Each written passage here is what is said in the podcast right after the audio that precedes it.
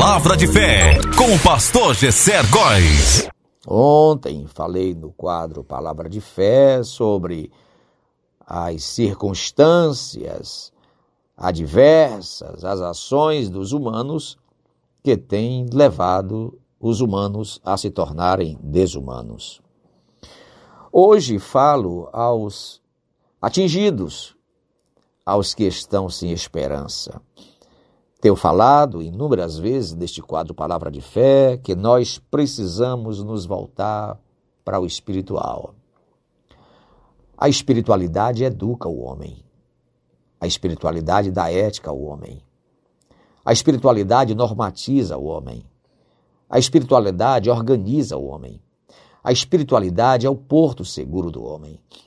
A verdadeira e relevante e essencial espiritualidade põe no homem a ética, a reverência, o temor, o respeito, a atenção, a humildade, o limite, o respeito ao próximo, o amor ao próximo. Infelizmente, nos tornamos selváticos, bestiais. Aonde vamos parar?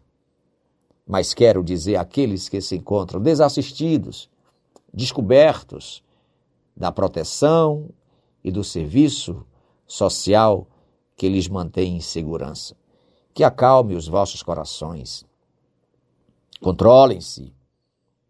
É óbvio que nós precisamos ter cuidado, mas tenha fé. Busque a Deus.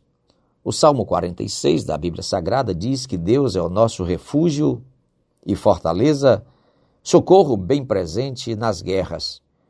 Portanto, não devemos temer, mesmo que a terra venha entrar em erupção mesmo que os montes venham se abalar, mesmo que os mares venham trazer seus maremotos.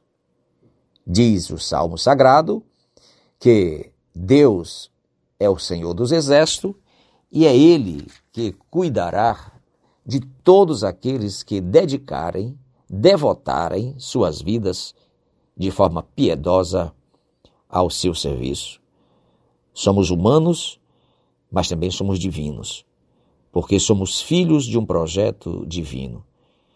É a nossa ausência da relação com Deus que nos tornou isto que está acontecendo no mundo. Que você creia ou que deixe de crer. Mas é a realidade.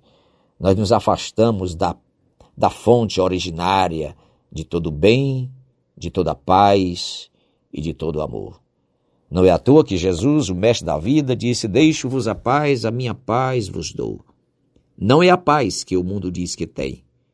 Lá no capítulo 14 de João, ele diz: Não turbe o vosso coração. Crede em Deus, crede também em Cristo. Acautelai-vos, que ninguém vos engane.